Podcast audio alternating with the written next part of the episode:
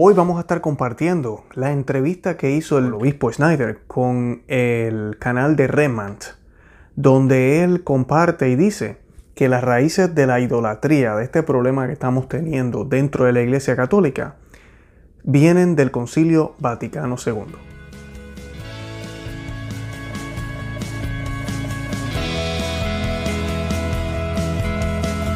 Bienvenidos a Conoce, Ama y Vive tu Fe. Este es el programa donde compartimos el Evangelio y profundizamos en las bellezas y riquezas de nuestra fe católica.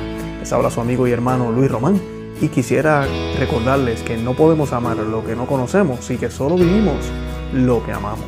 Hoy vamos a estar hablando de la idolatría. ¿Qué es la idolatría? ¿Qué es lo que ha enseñado la iglesia sobre ella?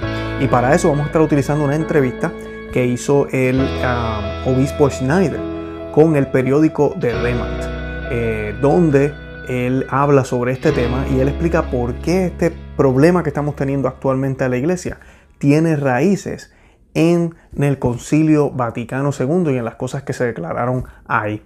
Pero antes de comenzar, yo quisiera que hiciéramos una oración a la Santísima Virgen. Y esta oración la vamos a hacer en el nombre del Padre, del Hijo y del Espíritu Santo. Amén. Oh María, hija predilecta del Padre, Madre admirable del Hijo, esposa fidelísima del Espíritu Santo, tú eres mi Madre espiritual, mi admirable Maestra y soberana, mi gozo, mi corona, mi corazón y mi alma. Tú eres toda mía por bondad del Señor, y yo te pertenezco por justicia. Más aún, no soy tuyo cuando de, cuanto debo. Por ello hoy me consagro a ti en disponibilidad plena y eterna, comprometiéndome a arrancar de mí cuanto desagrade a mi Dios, y a plantar, levantar y producir todo lo que tú quieras. Que la luz de tu fe disipe las tinieblas de mi espíritu, que tu humildad profunda sustituya a mi orgullo, que tu contemplación contenga mi alocada fantasía, que tu visión no interrumpida de Dios llene con su presencia en memoria, que el fuego de tu ardiente caridad encienda la tibieza y frialdad de mi pecho, que mis pecados cedan el paso de tus virtudes, y el fulgor de tu gracia me acompañe al encuentro con Dios. Madre mía amadísima, alcánzame la gracia de no tener más espíritu que el suyo para conocer a Jesús y a su Evangelio, más alma que la tuya para alabar y glorificar al Señor, más corazón que el tuyo para amar a Dios como tú lo amas. No te pido visiones ni revelaciones, ni gustos ni consuelos, aun espirituales. Para ti, el ver claro sin tinieblas ni dudas. Para ti, el saborear el gozo pleno. Para ti, el triunfar junto a tu Hijo. Para ti, el dominar cielos y tierras y humillar los poderes del maligno. Para ti, el difundir como tú quieras los dones del Altísimo. Esta es tu mejor parte, que no te será nunca arrebatada y me llena de gozo el corazón. Para mí solamente gozarme en tu alegría, seguirte en tu camino, creer confiado solamente en Dios, sufrir con alegría cerca a Cristo, morir al egoísmo cada día, colaborar contigo para salvar al mundo. Te pido solamente poder decir tres veces amén en todos los momentos de mi vida, amén a cuanto hiciste en este mundo, amén a cuanto hoy haces en el cielo, amén a cuanto ahora haces en mi alma, para que en ella Cristo sea glorificado en plenitud en el tiempo y en la eternidad, amén. Nos cubrimos con la sangre preciosa de nuestro Señor Jesucristo, en el nombre del Padre, del Hijo y del Espíritu Santo, amén. Bueno, bienvenidos una vez más a Conoce, Ama y Vive tu Fe. Y hoy pues tenemos un programa súper eh, súper estupendo, de verdad, súper estupendo. y es que vamos a estar compartiendo esta entrevista del obispo Schneider con Michael Matt, el editor del periódico católico de Redmond. Y están hablando del tema de la Pachamama y todo del sinodo amazónico también, pero hablan bien, bien profundo sobre lo que es la idolatría, qué es lo que la iglesia dice sobre esto. Y pues por eso lo quiero compartir con ustedes porque aquí en Conoce a Medio Tu Fe eso es lo que queremos, queremos aprender cada día más, pues queremos defender nuestra fe católica, pero no queremos estar confundidos y enredados con los enredados que están a veces dentro también de la misma iglesia. Y pues para comenzar, yo voy a estar eh, leyendo un poco de lo que ellos estuvieron hablando y así pues podemos este, profundizar lo que se, lo que se habló. Eh, lo que se habló en esta entrevista. Bueno, Comienza diciendo el, obispo Schneider sobre la Pachamama y todo lo que sucedió en, el sínodo, en el sínodo de las Amazonas en Roma. Tenemos que condenar esto. La idolatría, agrega, es una violación de la revelación divina y del primer mandamiento. No se pueden cometer actos de idolatría en la Iglesia católica. Además, habla de un mal en la Iglesia que está llegando a su culminación. pero que se ha estado desarrollando en las últimas décadas. La situación actual muestra cuánto ha penetrado este mal en la iglesia. Desafortunadamente, comenta Schneider, el Papa Francisco defiende la veneración de estos ídolos de la Pachamama, al decir que no hubo intenciones idólatras al usarlo. Aquí el obispo Schneider objeta que solo podemos ver los actos exteriores, no los corazones del pueblo. Y estos actos eran claramente actos de culto religioso. Inclinarse, revelarse o, e incluso oraciones hacia una estatua de madera, que es incluso el Papa lo dijo, es la Pachamama. Y esto es, según Schneider, un concepto de una especie de diosa en la cultura completa de los pueblos indígenas de América del Sur. El mal, explica el obispo Schneider, quiere alcanzar siempre su culminación. El mal es negar que haya una verdad, explica que, que, y ese relativismo. Es por lo tanto como un virus. Cuando no se resiste con el tiempo, conquistará todo el cuerpo. Explica Schneider más y luego se remite al Concilio Vaticano II. Este relativismo doctrinal, ambigüedad doctrinal, afirma ya se puede encontrar en partes o en algunas partes de las expresiones del Concilio Vaticano II. Voy a parar aquí un momentito para pues hablar un poquito sobre lo que él acaba de decir. Algo que me, me interesó muchísimo fue lo que él está hablando de los actos exteriores y que nosotros no podemos conocer el corazón de las personas.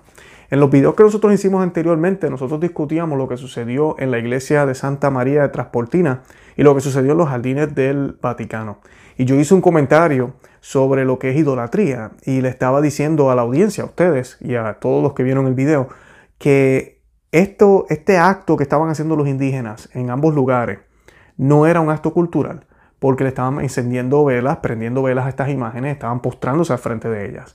Y alguna gente me escribían para atrás, inclusive citando sacerdotes, diciendo de que eso no era adorar, que nosotros también prendíamos velas y eso no es acto de adoración. Entonces ahí es donde aquí el Bishop Schneider está, o el obispo Schneider, está dando una aclaración. Si es acto de adorar. Y les voy a decir por qué. Cuando nosotros hacemos esos gestos como católicos, y me da pena decirlo porque muchos católicos no entienden lo que estamos haciendo. Cuando usted se postra delante de la Virgen, usted se postra porque esa oración o esa postración va dirigida hacia Dios a través de la mediación de la Santísima Virgen, de la intercesión de la Virgen María. Porque el único mediador es Cristo, de la intercesión de la Virgen María. Eso es lo que nosotros los católicos creemos. Lamentablemente hay muchos católicos que no entienden ni siquiera eso. Por eso cuando yo le decía a la gente, oh, están prendiendo velas, se están eh, poniendo rostro en el suelo delante de estas imágenes, y me decían que eso es idolatría, yo les decía, entonces, ¿qué es? Porque si ese es el caso, entonces yo le puedo encender una vela a un Buda y no estoy pecando entonces. ¿Verdad que no? No debería hacerlo, ¿verdad? Pues es lo mismo. O sea, si yo le enciendo una vela a un Buda, tengo un problema. Es por eso que la iglesia es muy celosa y siempre en todos los concilios, y en el concilio de Trento inclusive lo reafirma, las imágenes y todo lo que nosotros tenemos van dirigidos hacia Dios, van dirigidos hacia Dios. Cuando nosotros veneramos a la Santísima Virgen, la veneramos porque queremos darle gloria al único que merece la gloria, que es Dios. María Santísima es la obra maestra de Dios. Ella lo es. Nació inmaculada. Fue predestinada para el plan que tenía, un plan que nadie más ha tenido, el tener al propio Dios hecho hombre en su vientre y traerlo al mundo. Además de esto, sufrir con Él en la cruz, ¿verdad? Compartir los sufrimientos de nuestro Señor y junto con Él traer la redención al mundo. Esa misión nadie más la ha tenido. O sea que por eso nosotros veneramos a la Santísima Virgen de una forma mayor, de una forma extraordinaria, de una forma más alta y elevada que a los demás santos. Pero la veneramos, no la adoramos. Cuando nos postramos delante de ella, bien importante, y vuelvo y lo repito, no nos postramos por los méritos de ella, sino nos postramos por los méritos de Dios que están reflejados en ella, porque gracias a Él eh, la tenemos a ella. Y ella misma lo reconoce, y eso está en las escrituras, está en la Biblia. Esa es la manera católica de ver lo que nosotros hacemos con las imágenes. Y es por esto que la iglesia es muy celosa y usted no puede hacerse una imagen de un árbol y decirnos que yo a través de este árbol me estoy dirigiendo hacia Dios. Falso, tú no puedes hacer eso. O yo estoy haciendo una imagen de un sol. Y digo, no, a través de este sol yo le voy a prender vela y voy a hacer lo mismo que hacemos con la Santísima Virgen. Y ahí es donde está la confusión con los protestantes. Y nos dicen que nosotros hacemos lo mismo. No, es totalmente diferente. ¿Por qué es diferente? Porque estas personas, ¿verdad? Estos santos, incluyendo la Santísima Virgen, con su vida nos han demostrado que no tan solo nosotros nos estamos dirigiendo hacia Dios a través de, la intercesión de ellos, ¿verdad? Que tenemos en mente a Dios a través de mirarlos a ellos, sino que ya ellos nos han dado el ejemplo. Y la historia no miente, las historias están escritas. Lo que ellos hicieron se sabe y se conoce claramente. Es por eso que la iglesia los declara santos. A los santos, ¿verdad? Y la Santísima Virgen, pues está en la Sagrada Escritura, San Pablo, San Pedro, todos los santos. Es por esto que nosotros hacemos lo que hacemos con ellos. Pero cuando tú tienes una imagen de una Pachamama y tú le prendes vela, una imagen de una indígena semidesnuda, hay un problema. Y a mí no me interesa si ellos dicen, ah, que estamos haciéndolo por el Dios de ustedes. Está completamente mal, está completamente errado. Lo que la iglesia nos ha enseñado es que las imágenes que podemos tener tienen que ser imágenes de personas que han vivido plenamente en santidad, que han sido unos Cristos vivos. Y a través del ejemplo de ellos nos dirigimos hacia Cristo, porque nuestros ojos no están puestos en los santos, sino en el camino que ellos siguieron para poder llegar a dónde? A donde Cristo. Ese es el punto. El fin es Cristo. El fin es la santidad. No se trata de quedarnos ahí. Y ahí es donde está el problema de ellos. ¿Qué sucede? El Bishop Schneider dice que el Papa Francisco dice que ellos no están haciendo idolatría. ¿Cómo él sabe que no están haciendo idolatría? ¿Cómo él lo sabe? La iglesia no conoce el interior de nadie. Nosotros no conocemos el interior de los indígenas. La iglesia ni siquiera conoce el interior de su iglesia. No lo conoce. Pero a través de regular, podemos decir la palabra, ¿verdad? O de legalizar o de mirar las imágenes que ellos están teniendo. Entonces podemos tener una idea de lo que ellos están tal vez pensando en su interior. No estoy diciendo que esto es perfecto, sabemos que hay lugares, eh, solo por poner ejemplo, sabemos que en México lamentablemente en algunos lugares hay personas que piensan que la Virgen María es una diosa y que la Virgen María es la que hace los milagros, ella sola, por sí misma. Y eso es un problema, eso no es católico. Eso, así no es que nosotros veneramos a la Santísima Virgen. Y sabemos también de supersticiones, gente que andan con un cuadro, lo ponen debajo de la cama del santo, o lo ponen boca abajo, boca arriba, la imagen yo no sé en dónde, en el techo de la casa. Eso son supersticiones, eso no es católico, no lo es. Y lamentablemente eso le hace daño al catolicismo porque el protestante piensa que eso es lo que nosotros creemos. No, eso no es. Pero la iglesia pone todas estas normas de que por lo menos sean imágenes de santos conocidos, santos aprobados por la iglesia, para poder canalizar esas ideas, para poder cuidar a su rebaño, como madre que ella es, que es la iglesia, ¿verdad? Y nos cuida y nos protege. Si no tenemos controles de eso, entonces vamos a tener imágenes de todo tipo. Y me gusta ese argumento que hace aquí el obispo Schneider en contra de lo que está diciendo el Papa, porque tiene todo el sentido. Nosotros no sabemos el interior de ellos, pero podemos ver las imágenes exteriores. Y esas imágenes son de una mujer semidesnuda con los pechos por fuera. Que me diga a mí que eso va eh, eh, en acorde con lo que nosotros creemos, está completamente errado. A mí es sentido común, que eso no va con lo que nosotros creemos. Así que hasta, hasta aquí esto me, me encantó y nos da claridad de lo que nosotros creemos como, pues, como católicos, ¿verdad? Eh, aquí ya empezó a mencionar el, Concilio Vaticano II y él ahora va a profundizar un poquito más, así que voy a seguir leyendo para que podamos ver hacia dónde va este argumento. Y dice el, el Bishop Schneider que él se refiere a la afirmación donde dice el Concilio Vaticano II que adoramos junto con los musulmanes el único Dios. En la constitución dogmática del Concilio Lumen Gentium, los padres del concilio declaran, pero el plan de salvación también incluye a aquellos que reconocen al Creador. En primer lugar, entre ellos están los musulmanes, quienes profesando mantener la fe de Abraham, junto con nosotros adoran al único y misericordioso Dios, quien en el último día juzgará a la humanidad. El obispo Schneider también se refiere a la idea de, de, de concominante de que el hombre es el centro y la culminación de todo lo que hay en la tierra. Además, el obispo Schneider también se refiere a la enseñanza de consejos sobre la libertad de religión, el derecho natural implantado en la naturaleza humana por Dios para elegir la propia religión. Si bien es cierto, agrega, que uno no debe ser forzado, esta nueva enseñanza también significa que uno tiene libertad de elegir una religión. Y aquí hay un problema. Jesucristo nos enseña que solamente Él es el camino, la verdad y la vida. Y que Él fundó una iglesia en la persona de Pedro. O sea que hay una sola religión. No hay muchas, hay una sola. Como dice el Bishop Schneider, el obispo Schneider, disculpen, él está diciendo que sí, el concilio reconoce que cada persona tiene derecho a elegir, a escoger, si va a creer o no, si quiere creer o no quiere creer. Pero cuando ya el concilio comete el error de decir, de escoger la religión que desean, aquí tenemos un problema. Porque aquí no se trata solamente de creer en Dios o no creer en Dios, aquí se trata de creer en Dios a mi manera, de creer en Dios a través de, qué sé yo, de Buda o de Alá, o de solo de Abraham y Moisés y no de Cristo. Entonces ahí tenemos un problema. Y aquí se entra entonces en el relativismo. Y aquí se entra también en desprestigiar el único y verdadero camino que es Cristo y ponerlo a la par con las otras religiones. Entonces usted puede escoger cualquiera, porque todas nos llevan a Dios. Aquí dice El obispo Schneider señala las contradicciones de los textos conciliares.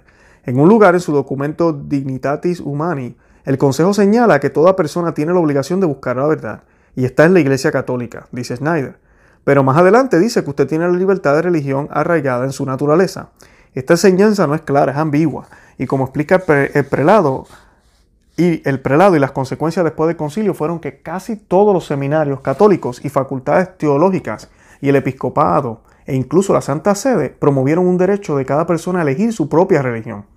En Dignitatis Humanae, los padres del concilio declaran primero, el concilio profesa su creencia, primeramente, de que Dios mismo ha dado a conocer a la humanidad la forma en que los hombres deben servirle, y así ser salvos en Cristo y llegar a la bendición. Creemos que esta verdadera religión subsiste, en la Iglesia Católica y Apostólica, a la cual el Señor Jesús se comprometió a difundirla entre todos los hombres. Eso es lo que dice Dignitates Humanes. Pero luego continúan diciendo, este concilio vaticano declara que la persona humana tiene derecho a la libertad religiosa. Esta libertad significa que todos los hombres deben ser inmunes a la coerción por parte de individuos o grupos sociales y de cualquier poder humano, de tal manera que nadie debe, debe ser obligado a actuar de manera contraria a sus propias creencias, ya sean privado o públicamente, ya sea solo en asociación con, o con otros, dentro de los límites debidos. El consejo, el consejo declara además el derecho a la libertad religiosa tiene su fundamento en la propia dignidad de la persona humana ya que esta dignidad se conoce a través de las palabras reveladas de Dios y por razón misma. Por lo tanto, el derecho a la libertad religiosa tiene su fundamento no en la disposición subjetiva de la persona, sino en su propia naturaleza. En consecuencia, sin embargo, el obispo Schneider comenta en esta entrevista sobre esta enseñanza conciliar con estas palabras. No tienes derecho a elegir idolatría, no tienes derecho a ofender a Dios a través de la, de la idolatría o la blasfemia. Y aquí es donde está el problema. El concilio se expresa ambiguamente en esto. Primero dice que la religión verdadera está, está cimentada, está presente en la Iglesia Católica, es la única que lo ofrece. Pero después también dice que el ser humano tiene derecho a escoger la religión que quiera. Entonces Bishop Snyder dice, aquí hay que aclarar más. Aquí hay que decirles al hombre que no puede escoger la idolatría, que no puede escoger ser ateo. Entonces ya con esto estaríamos ya quitando esas opciones.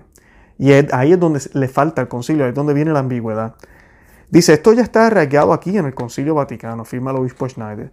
Si tienes un derecho que Dios te ha dado por naturaleza, también, para, también puedes elegir actos de idolatría, como la Pachamama, cuando está arraigado en tu dignidad de hombre, incluso para elegir una religión que sea la de la Pachamama. Esta es la última consecuencia de esta expresión del texto del Consejo.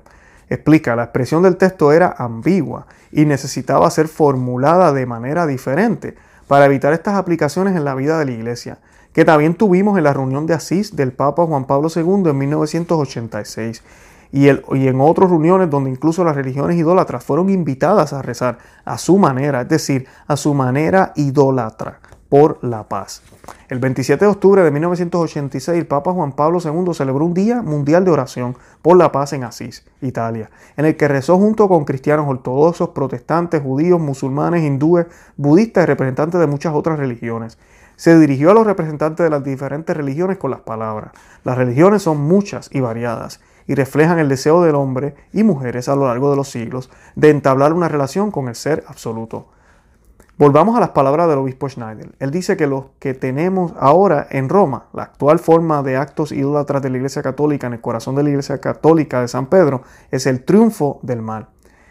En esta entrevista, el obispo Schneider habló sobre la influencia de los modernistas en la Iglesia Católica y su efectiva negación de verdades inmutables.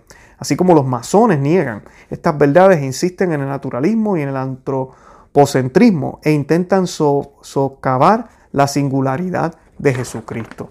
Y esto es bien importante. Aquí el, obispo Schneider mencionó los eventos de 1986 de, en Asís por el Papa Juan Pablo II. Y eso es parte del camino que se estaba haciendo desde hace tiempo. A mí siempre me gusta aclarar esto porque hay muchas personas que piensan que esto comenzó ahora, que esto es ahora del Papa Francisco, que esto comenzó ahora.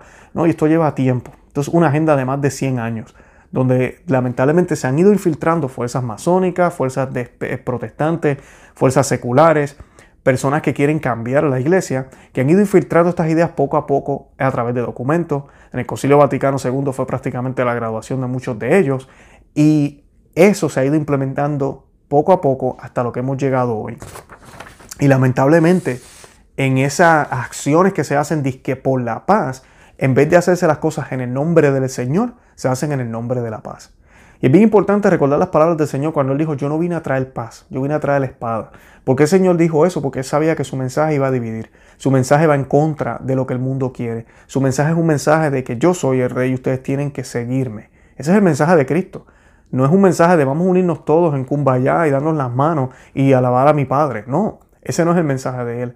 Entonces, ¿qué sucede? Ahora, muchos de los líderes religiosos, desde Roma también, lo que han decidido es cambiar. En vez de hacer las cosas en el nombre de Dios, en el nombre de Jesús, ahora las hacemos en el nombre de la paz, en el nombre de la unidad, en el nombre del hombre, de, la fraternidad del hombre, como dice Papa Francisco. Entonces tenemos un problema con eso. Esas son ideas masónicas. Eso es exactamente lo que los masones llevan predicando por siglos. Lo que ellos quieren hacer, una fraternidad del hombre, donde el hombre sea el centro. Entonces tenemos que tener cuidado aquí, porque entonces estamos sacando el mensaje de Cristo, porque es que es muy controversial, no es ecuménico, eh, no une. Entonces vamos a bregar mejor con esta unidad y si acaso después evangelizamos. Y mira, no, eso no se puede, es imposible, no podemos servirle a dos señores, no podemos. Y lo triste es que nadie está dispuesto a dar el cuello por Cristo. Nadie lo está. Porque cualquiera que se oponga a esta agenda, así mismo le van, le van a cortar la cabeza, así mismo, literalmente. Y dice el, obispo, afirma que la forma de pensar de los modernistas es similar a los pensamientos de la masonería, mientras insiste en que no diría que los modernistas son masones. Esto es bien importante. Aquí yo tampoco estoy diciendo que el Francisco es masón. Y eso es tema para otro día. Yo sé que hay un montón de cosas que se han dicho y que se han visto, pero aquí nadie está afirmando eso con evidencia, ¿verdad?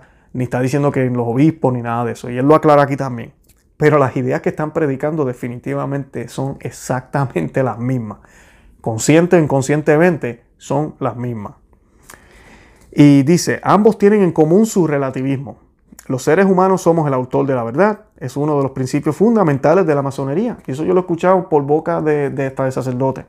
Y en consecuencia el hombre puede cambiar estas verdades de acuerdo con sus deseos. Es el núcleo del modernismo, continúa Schneider. Relativismo, naturalismo, antropocentrismo completo. También explica que la masonería es intrínsecamente antisobrenaturalismo, antirrevelación. Los modernistas estaban contaminados por esta forma de pensar. Desde entonces, explica el obispo Schneider, el movimiento modernista en la iglesia penetró cada vez más. Ellos alcanzaron su punto máximo en el Concilio Vaticano II, porque utilizaron esta asamblea de la iglesia como una herramienta para promover cada vez más su relativismo, antropocentrismo, teorías naturalistas en la teología, en la liturgia, en la vida pastoral de la iglesia. Después del Concilio Vaticano II, según el obispo Schneider, además de los modernistas, también hubo algunos eh, verdaderos miembros de la masonería que estuvieron puestos de alto rango en la iglesia. El señor Matt, el que le hizo la entrevista, le preguntó sobre Aníbal Burnini, el arquitecto de la misa del Novus Ordo, ¿verdad? o la misa nueva, la misa que la mayoría de los católicos celebra hoy en día. Y Schneider responde sí, y otros.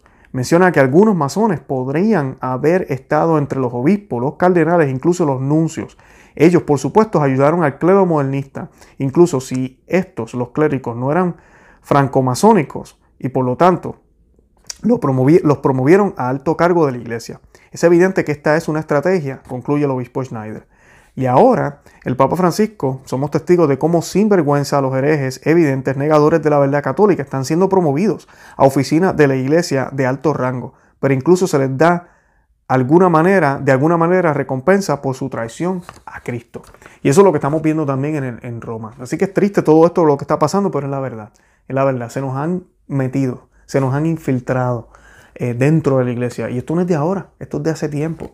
¿Esto significa que la iglesia va a ser destruida? ¿Esto significa que nos tenemos que ir de la iglesia? No, los que llevan siguiéndonos ya desde hace tiempo saben que hemos hablado de estos temas ya.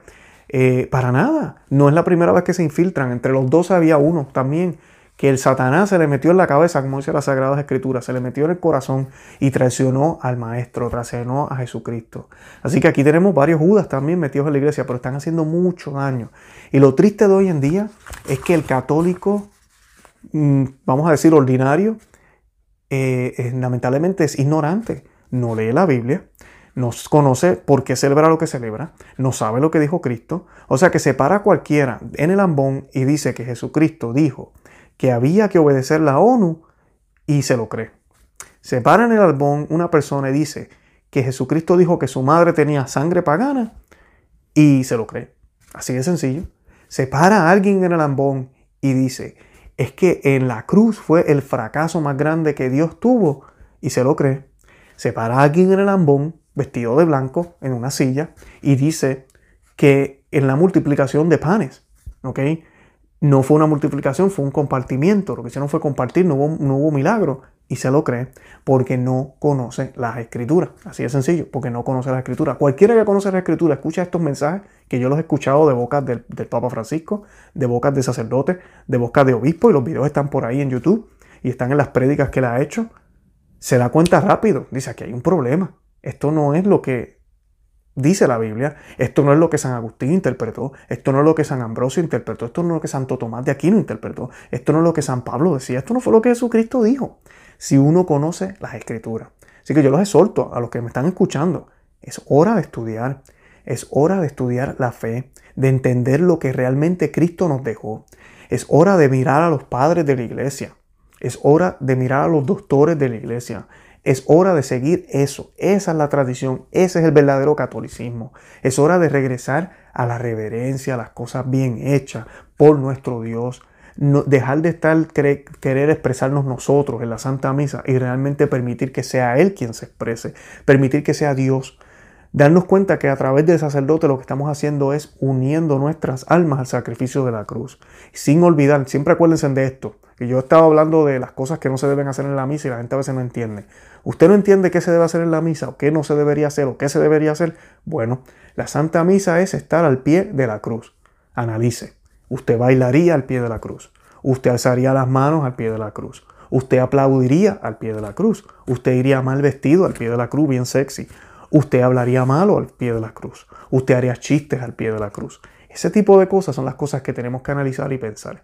La Santa Misa fue celebrada por miles de años de una manera solemne, reverente, seria, donde se mostraba claramente que sí creemos en un Cristo vivo, que se hace presente en la Eucaristía. Y eso a los masones no lo soportaban, tenían que destruirla, tenían que romperla. Y de eso es lo que nos está hablando aquí el Bishop Snyder. Y eso es lo que quieren, eh, eso es lo que, quieren que pase. Que haya una destrucción de todo lo que es católico y que se mezclen todas las religiones para que no haya ningún impedimento para ellos poder hacer su agenda. Y esto es diabólico, completamente diabólico. Así que me pareció muy interesante compartirles esto hoy.